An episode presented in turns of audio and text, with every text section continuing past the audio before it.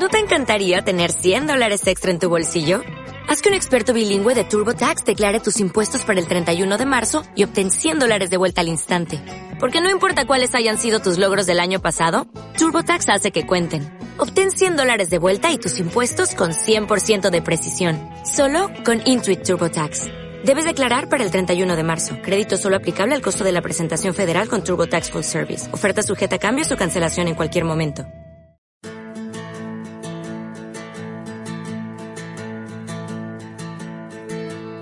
Aquí comienza A Buen Tiempo Nacional. La producción lo hacen los pequeños productores y el agricultor familiar. Y nosotros estamos cocinando y ellos están.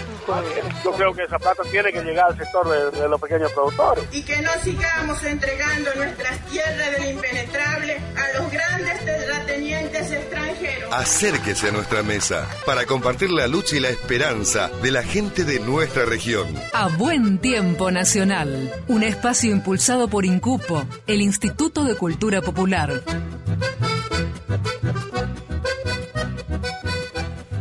Hola, hola, hola, ¿cómo están? Bienvenidos y bienvenidas una vez más a una nueva emisión de Agua en Tiempo Nacional, el programa de Incupo.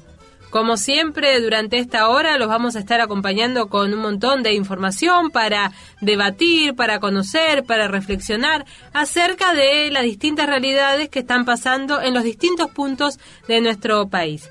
Y ya estamos en nuestra parte casi final de este ciclo 2014. Llegamos a diciembre. Diciembre, el mes de la democracia, el mes de los derechos humanos, el mes que marca el fin de una etapa, pero también el nacimiento de una nueva, cargada de esperanzas, de cosas por aprender y de luchas por continuar.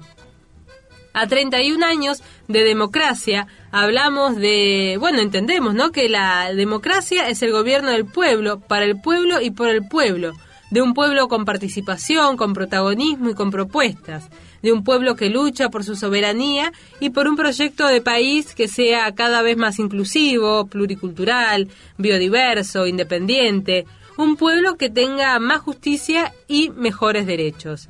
Y si hablamos de, estos puntos y hablamos de la democracia y 31 años ya se cumplieron, tenemos que eh, también saber qué pasa con nuestro pueblo, qué es lo que está pasando ahora, y por eso vamos a estar hablando del juicio por el caso de Cristian Ferreira, vamos a estar hablando de en democracia cuáles fueron los logros y las deudas que aún hay para el sector campesino, y también vamos a hablar de la masacre de Margarita Belén, porque la memoria, la verdad y la justicia son tres emblemas también que hay que seguir sosteniendo en democracia. Y a 31 años de democracia, estas historias se van empapando de más participación, de más protagonismo y de más propuestas que pelean por lo general, ¿no? Por salir a flote, mientras que del otro lado a veces se hace una fuerza para que esas consignas se hundan. Pero no obstante, siempre que haya participación, siempre que haya pueblo, de alguna manera esto está garantizado.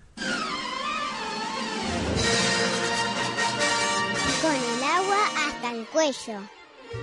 Había una vez en un lejano bosque un grupito de ranas. Una noche que salieron a pasear, dos ranas cayeron de cabeza en un profundo pozo. Al ver esto, las ranas de arriba se pusieron a llorar y le decían a las de abajo.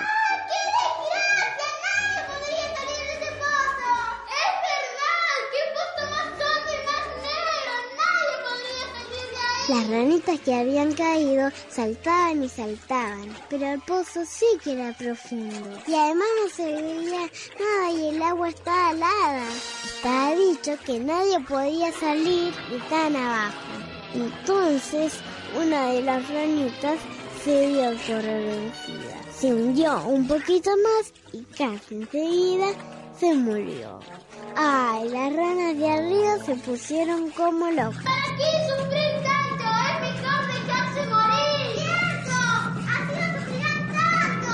Y ahí fue cuando la ranita dio un super salto y con la boca alcanzó una pequeña raíz.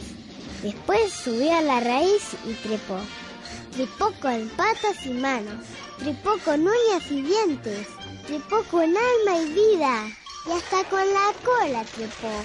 Y entonces...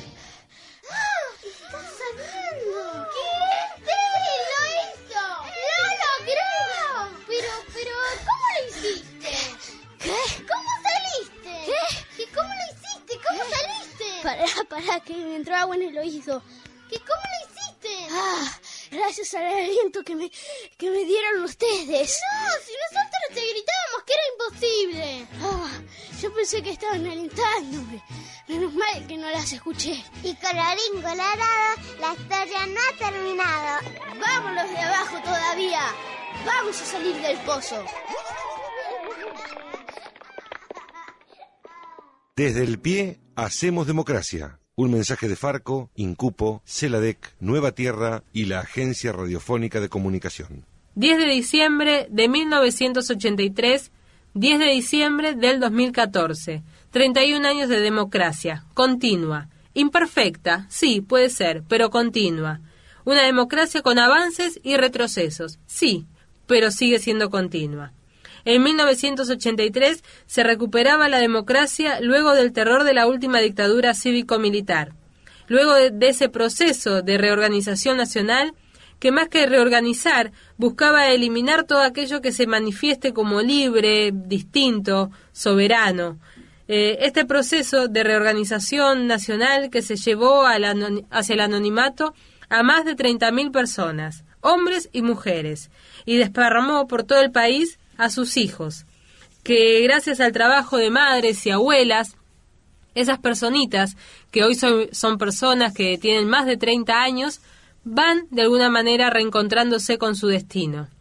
Ayer eran hijos de desaparecidos. Luego fueron los nietos buscados para llegar a ser ahora, lenta pero eficazmente, los nietos recuperados.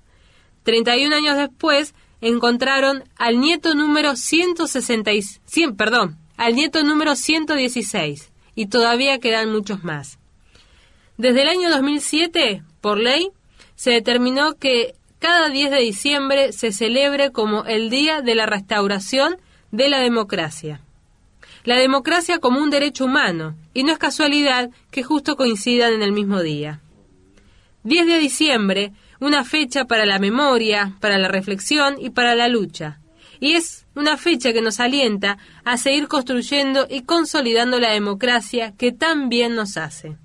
Y hace 31, hace 31 años queremos recordar cuando el presidente Alfonsín, el padre de la democracia, decía lo siguiente. Queremos en consecuencia comprometernos una vez más.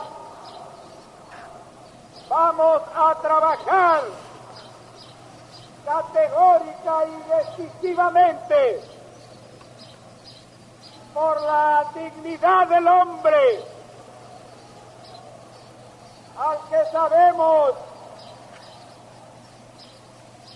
que hay que darle libertad, pero también justicia, porque la defensa de los derechos humanos no se agotan en la preservación de la vida, sino además también en el combate que estamos absolutamente decididos a librar contra la miseria y la pobreza en nuestra nación. Porque entre todos vamos a constituir la Unión Nacional consolidar la paz interior, afianzar la justicia, proveer a la defensa común, promover el bienestar general y asegurar los beneficios de la libertad para nosotros, para nuestra posteridad y para todos los hombres del mundo que deseen habitar el pueblo argentino. 31 años después de esas palabras, todavía soñamos y todavía tenemos la esperanza de que todavía todo es posible. Todavía cantamos, todavía pedimos, todavía soñamos, todavía esperamos. A pesar de los golpes que hacen de nuestras vidas, el ingenio del odio desterrando los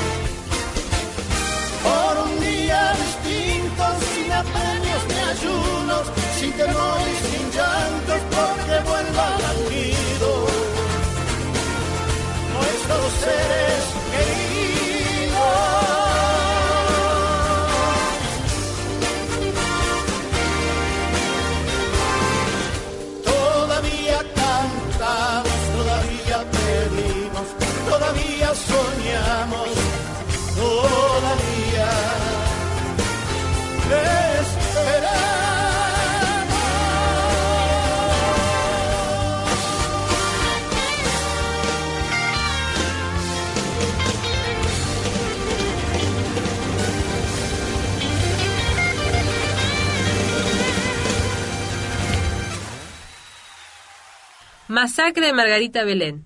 Así se la conoce a lo que fue la tortura y el asesinato de un grupo de detenidos políticos en un operativo conjunto del ejército argentino y la policía de Chaco. Ocurrió el 13 de diciembre de 1976, en la ruta 11, a 30 kilómetros de resistencia y camino hacia Formosa. Edwin Eric Tissenbaum. Edwin Peco Tissenbaum.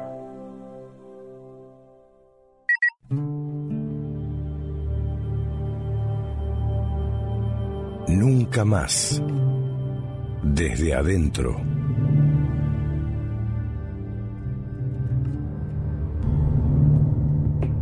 Más de 40 años de militancia en los organismos de derechos humanos y la intervención que me cupo en numerosos casos me afectaron en alguna medida.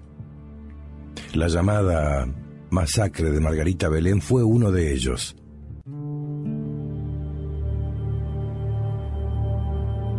El día 12, en horas de la tarde, queda concentrado en alcaidía de la policía de la provincia del Chaco todo el grupo humano que quedaría insertado como víctima de uno de los hechos más vergonzosos de nuestra historia contemporánea. Los presos políticos, en horas de la noche, fueron cruelmente torturados. Los testigos que prestaron declaración coinciden con que los presos fueron concentrados en el comedor de la alcaidía. Desde ese momento y por unas horas, los gemidos, gritos desgarradores, órdenes y golpes sordos fueron escuchados claramente desde las distintas celdas. Esta tortura continuada se prolonga hasta aproximadamente las 3 de la madrugada, lapso durante el cual los agentes Maidana, Vitorello y Álvarez mantenían constante control tendiente a evitar que los demás presos, políticos o comunes, puedan ver detalles de lo que sucedía en el comedor. Pocos minutos después, se escuchan motores de vehículos que se estacionaban frente a la alcaidía, los que sin detener la marcha aguardan un tiempo y se retiran. Desde que se produjeron los hechos que relatamos, se ha insistido en recalcar las diferencias que tiene el establecimiento penal de donde provenían los presos con aquel al que eran presuntamente destinados.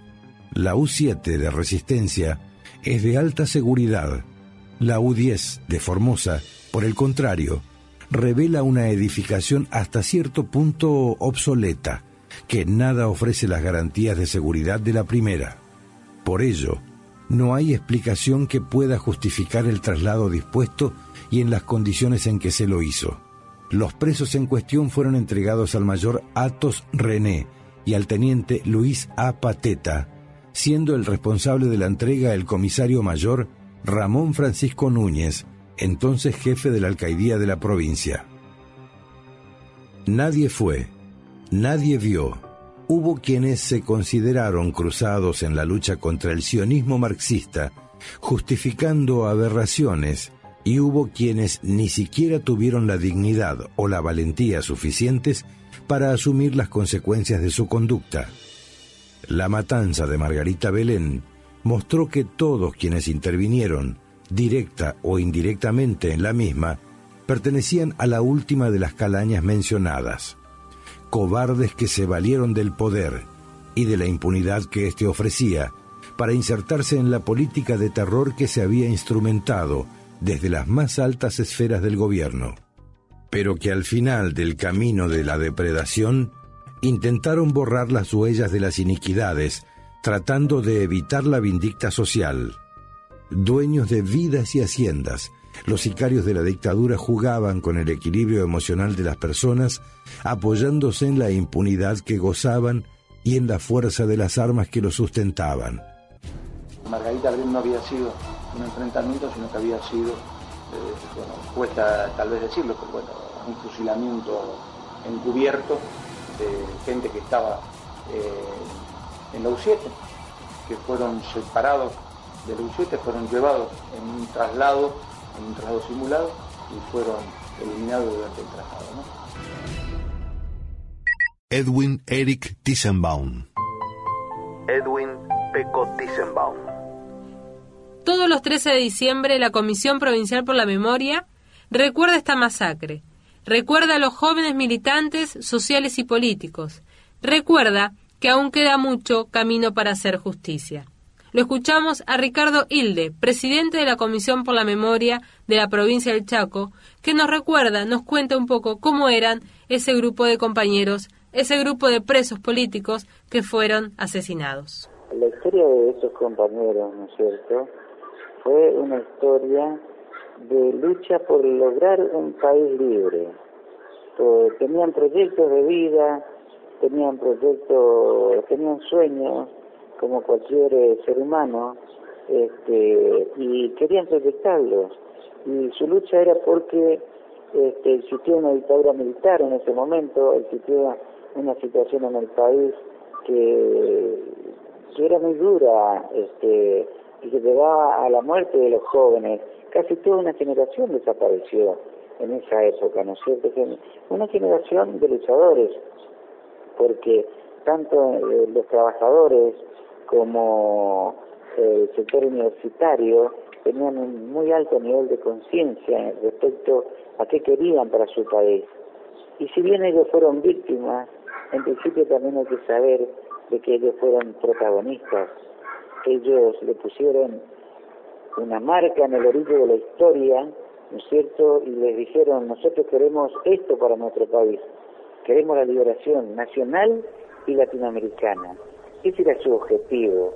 También hablamos con Ricardo y le preguntábamos cuáles eran aquellos logros que se van viendo, cuáles son esos eh, avances que se están viendo en estos 31 años de democracia. Si hablamos de democracia y lo que significa, eh, digamos que es de gran importancia para todo el pueblo argentino, en general para todos los pueblos del mundo, ¿no es cierto? Creo que el sistema democrático es el más que es el que mejor se adapta, por lo menos para nuestro país en cuanto a que las mayorías tengan las posibilidades de poder determinar, ser protagonistas en cuanto al gobierno que quieren tener. ¿no En ese sentido, nosotros tenemos una larga experiencia, ya que hemos vivido de acuerdo a nuestro sistema, a nuestro, digamos, a nuestra historia, en democracia con permanentes golpes militares que fueron cortando, ¿no es cierto?, ese proceso popular.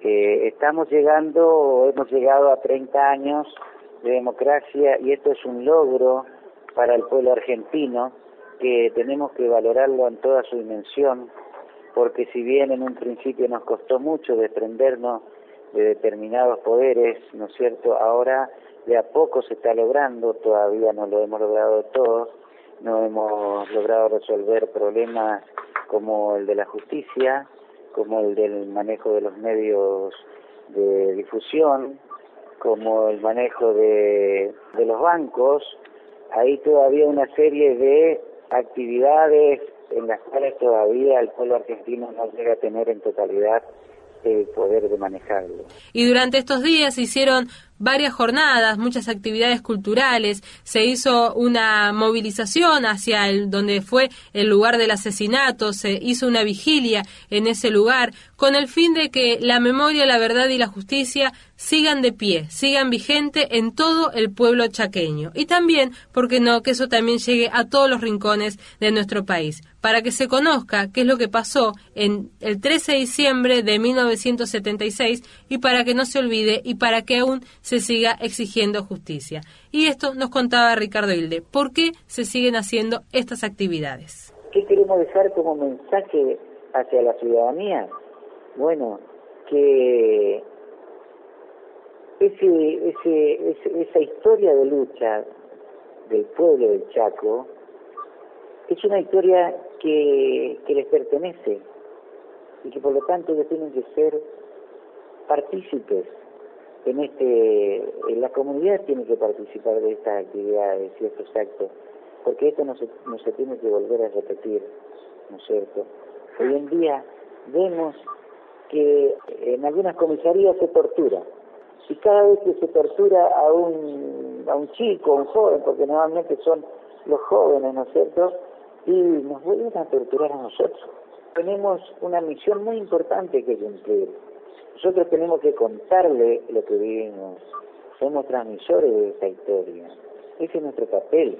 Ahora los jóvenes tienen la posibilidad de vivir en una democracia que les brinda todas sus posibilidades como jóvenes, de desarrollarse con igualdad de condiciones, ¿no es cierto?, con toda la alegría que pueden desarrollar, que es lo más lindo que tiene la democracia. Seguramente todos los chaqueños conocen que a la altura de la Ruta 11, donde se hizo la masacre de Margarita Belén, como así se lo conoce, ahí hay un monumento que ayuda a que la memoria permanezca vigente sobre lo que fue ese, esos momentos, esos duros momentos de nuestra historia argentina. Pero hay que recordar, no hay que olvidar y hay que seguir trabajando para hacer justicia, porque de alguna manera eso es lo que nos permite en esta democracia que decíamos puede ser incompleta, puede ser no perfecta todavía, pero es una democracia que tiene ya 31 años de vida. Y así terminamos nuestra primera media hora de agua en tiempo nacional.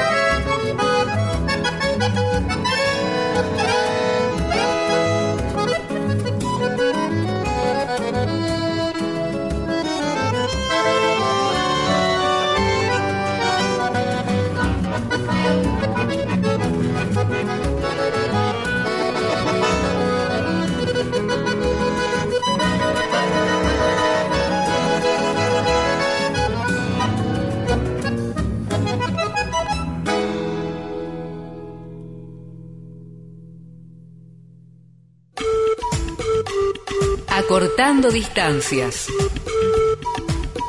Acercando pueblos de nuestro gran Chaco. Seguimos compartiendo. A buen tiempo nacional.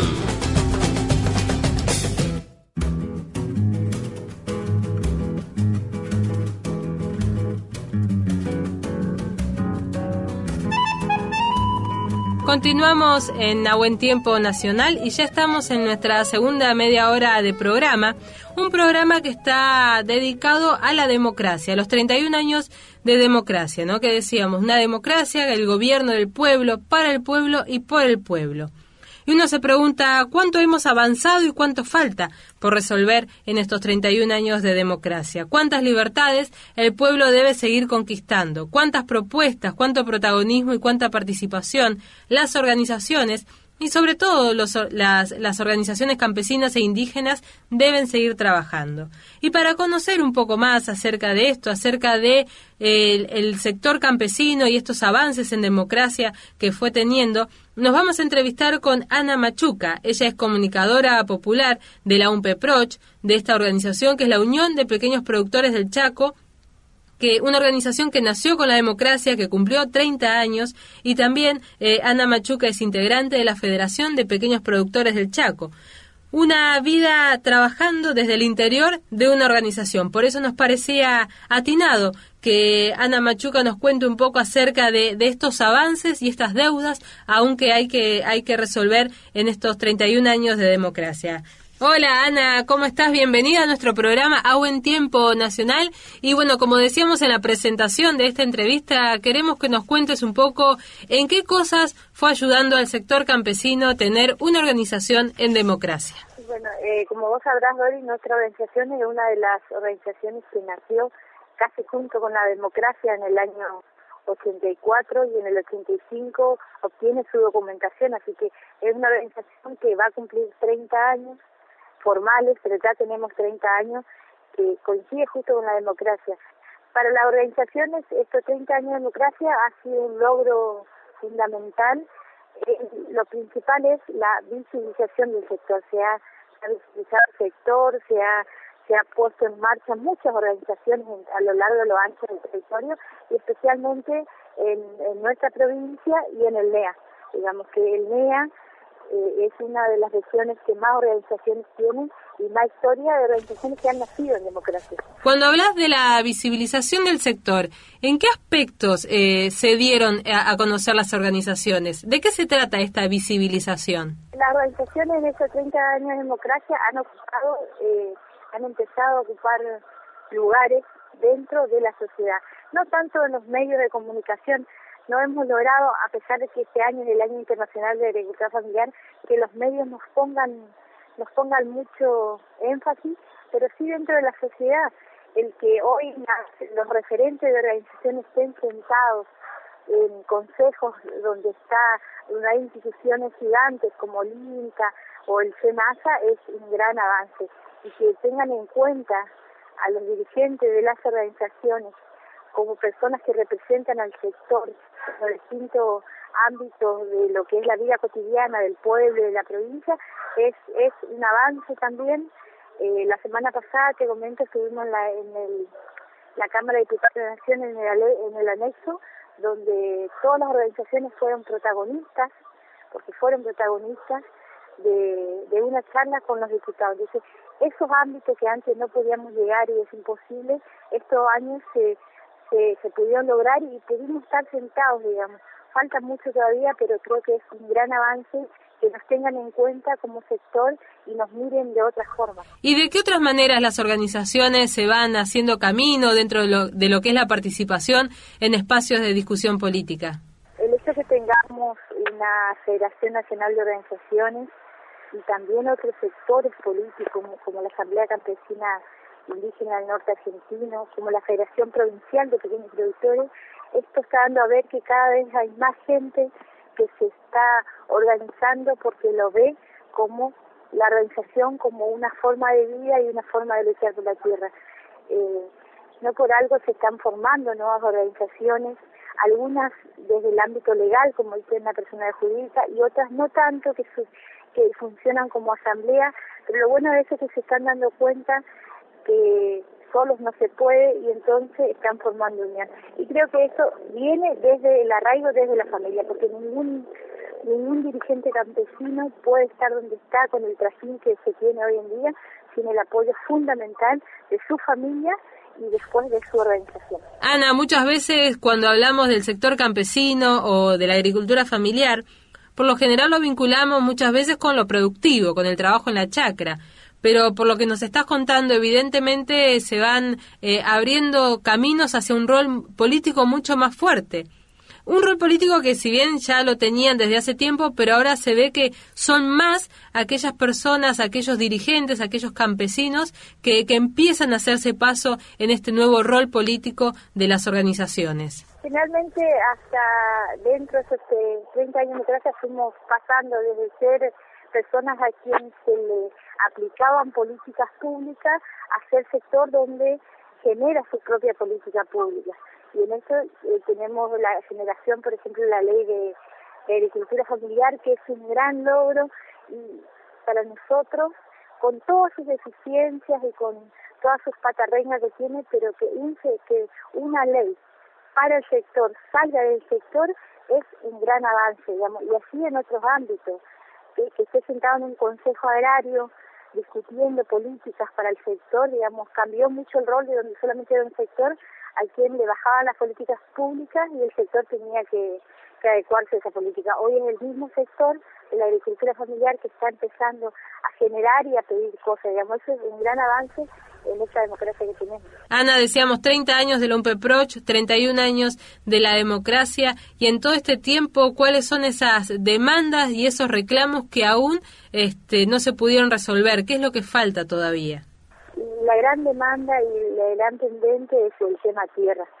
Si bien tenemos una ley de bosque que protege al bosque hasta ahí, eh, la ley de tierra es una ley es una gran expectativa que tenemos de esos 30 años de democracia, que no lo hemos podido lograr.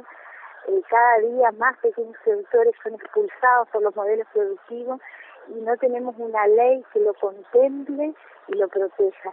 Y en esto voy a usar palabras del diputado Julián Domínguez, el presidente de la Cámara de Diputados, que habló que el campo se está dirigiendo hacia una reforma agraria. Digamos, la reforma agraria integral donde la tierra sea un objetivo y la colonización un punto específico, digamos, es un gran pendiente que tenemos todavía los agricultores familiares que, que defender y que seguir luchando por eso. Y si hablamos del futuro, ¿cuáles serían esos desafíos? Y yo pienso que vamos a seguir en la lucha. Tenemos dos grandes desafíos, como te dice, uno de la ley de tierra y el otro, el gran desafío es la defensa de la semilla. Vos sabés que primero vinieron por nuestras tierras, por nuestras culturas y ahora están viniendo por nuestra semilla. La defensa de la semilla nativa y, criolla creo que es la próxima batalla que vamos a dar todos los agricultores familiares y la organización en sí como una de las pioneras en la lucha por la tierra. Eh, vamos a dar esta batalla y creo que es lo que se viene para para estos siguientes años, digamos.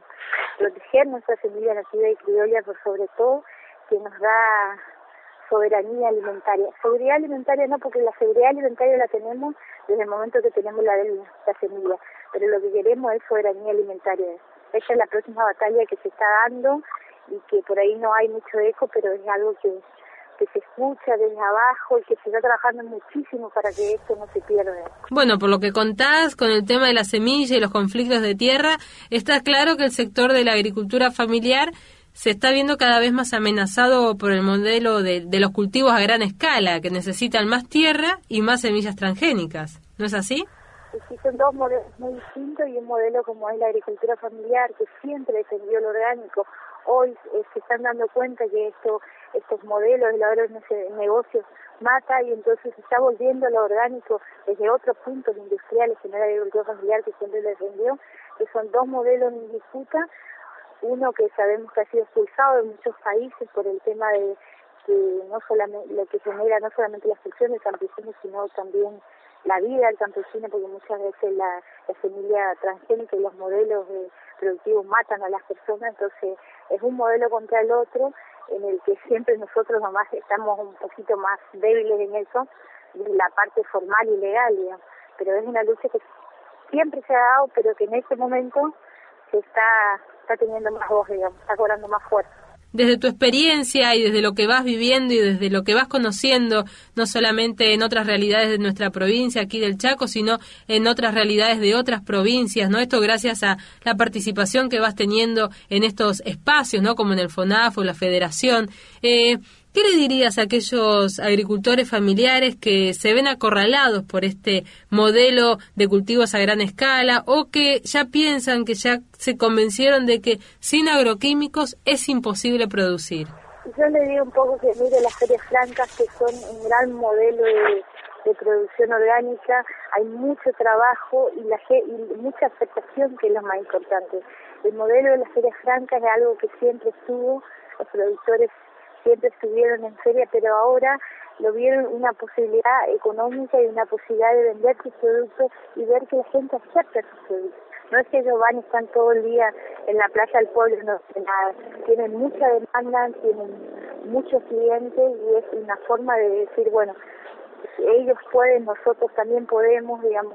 No hay que perder la esperanza, Doris, porque cuando perdemos la esperanza eh, no, no gana el desánimo y ahí nos ganan, ganan nosotros. Así que eh, es posible una producción sin agroquímicos y es posible vender una producción sin agroquímicos.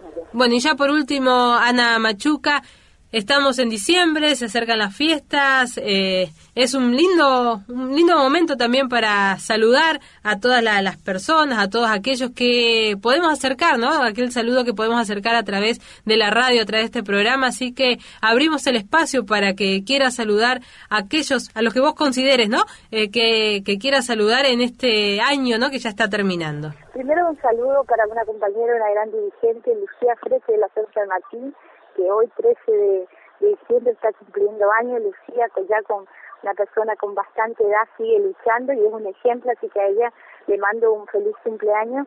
Y a todos mis compañeros agricultores familiares les deseo que en esta Navidad cuando levantemos la copa brindemos y demos gracias por tener por tener nuestra tierra y, tener la seguridad alimentaria que tenemos al tener la producción en la mesa y que el año que viene nos encuentre mucho mejor, pero por sobre todo que nos encuentre organizados. Gracias, Ana Machuca, por tus palabras y por contarnos acerca del trabajo de las, de las organizaciones en democracia. Un abrazo. Un abrazo, gracias. Un poco de música en A Buen Tiempo Nacional viene de la mano de Patricia Sosa y Juan Carlos Baglietto, con el tema Si bastasen un par de canciones. Esta canción está dedicada a todas esas personas que hoy están durmiendo quién sabe dónde, por ahí en una plaza, no, por ahí en un hospicio y nosotros aquí tan contentos, aunque sea este recuerdo para ellos.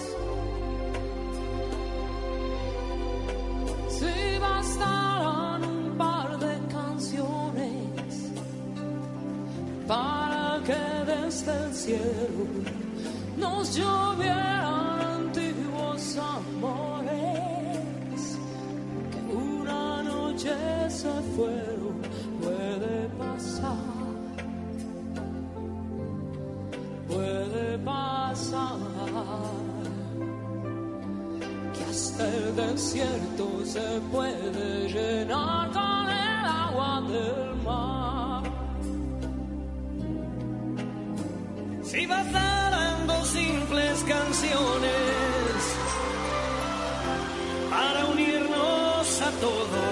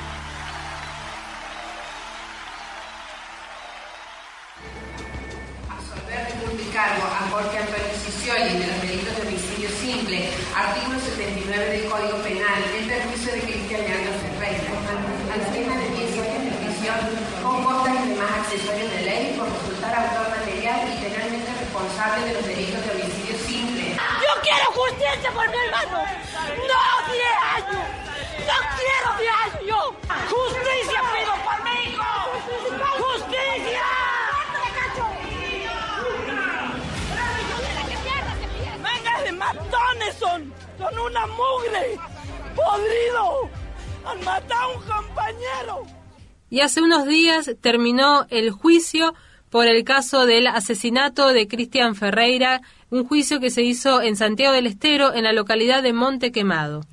Eh, el crimen no tuvo autor intelectual. El asesinato de Cristian Ferreira en Santiago del Estero se convirtió en un símbolo de los conflictos campesinos indígenas por tierra.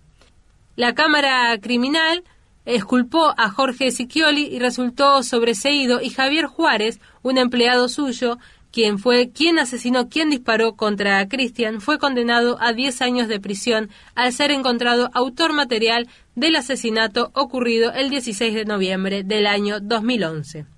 Le escuchamos a Natalia Gramajo, abogada del MOCASE, del Movimiento Campesino de Santiago del Estero.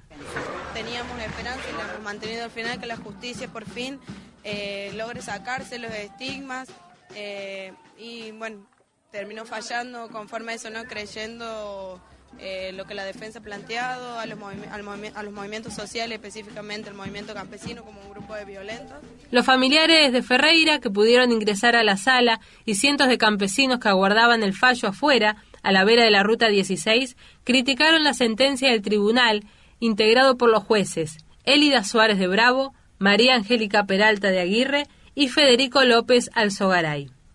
También lamentaron el desenlace del juicio en la apartada localidad santiagueña de Monte Quemado.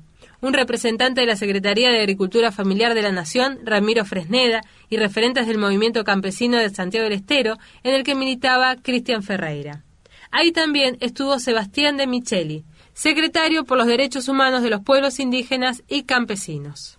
Entendemos que esto eh, no satisface, no solo que, que el autor material esté condenado, sino que, eh, de acuerdo a los elementos que nosotros habíamos visibilizado en la causa, eh, el autor intelectual, ¿no? en este caso el empresario Sicioli, eh, había elementos suficientes para que fuera condenado y esta solución nos parece que no, no va en sintonía con, con, lo que viene sucediendo en, en la Argentina con el reconocimiento de los derechos tanto de los pueblos indígenas como campesinos.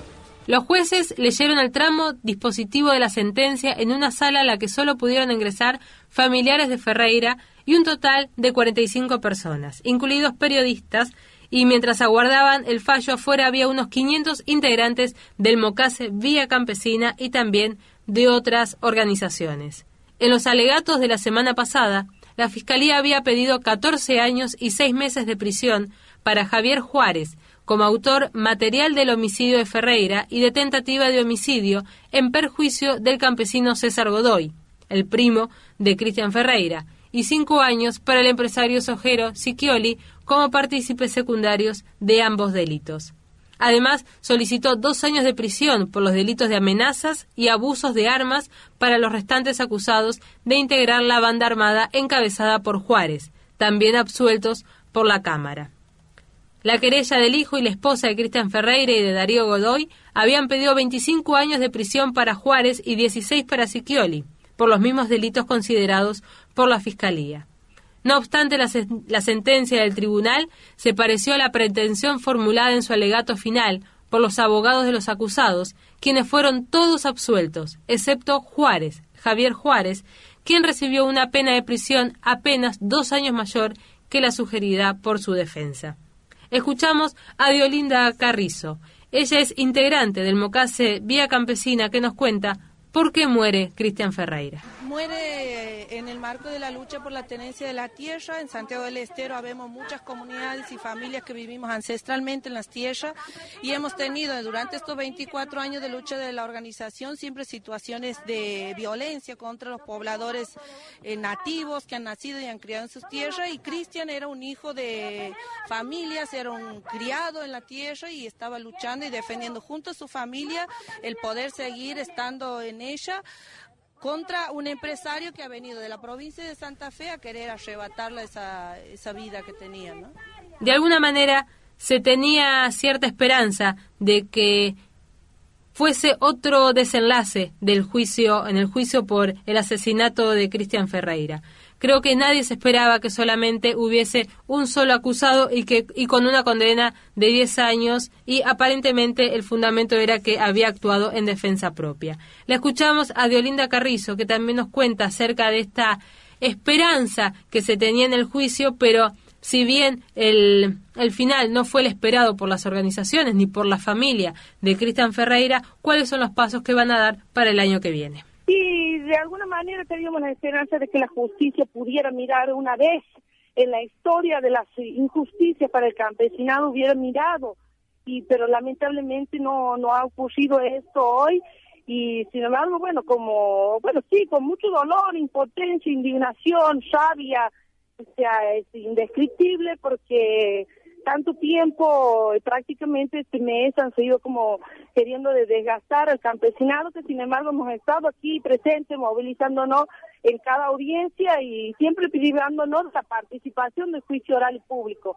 Cada semana nos reducían la participación en el juicio como público y bueno, hoy nos da esta sentencia, sí, y, y pero bueno, convencido de que no vamos a bajar los casos, la dignidad campesina sigue, nosotros decimos peor hubiese sido nada, porque hay otros casos impunes en nuestra provincia de compañeros que han sido asesinados y los empresarios ni los sicarios han sido detenidos y esto, bueno, ha sido un logro de alguna manera, pero el campesinado por lo menos acercar este y que esto va a quedar así en, en la historia de Monte Quemado, en el pueblo de Monte Quemado y del campesinado todo y que con lucha y organización hemos llegado aquí. No hubiésemos querido, sí, una condena, aunque sea mínima para el empresario, pero bueno, no sea, no, no, no se ha dado. Para conocer puntualmente cuáles fueron los fundamentos que los jueces eh, determinaron para elegir la sentencia de Javier Juárez, va a haber que esperar hasta el 2 de febrero del año, del año que viene, en donde se harán públicos los fundamentos de esta sentencia.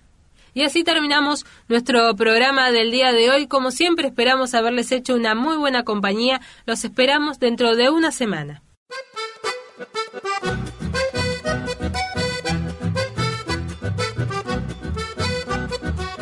Hasta aquí compartimos A Buen Tiempo Nacional.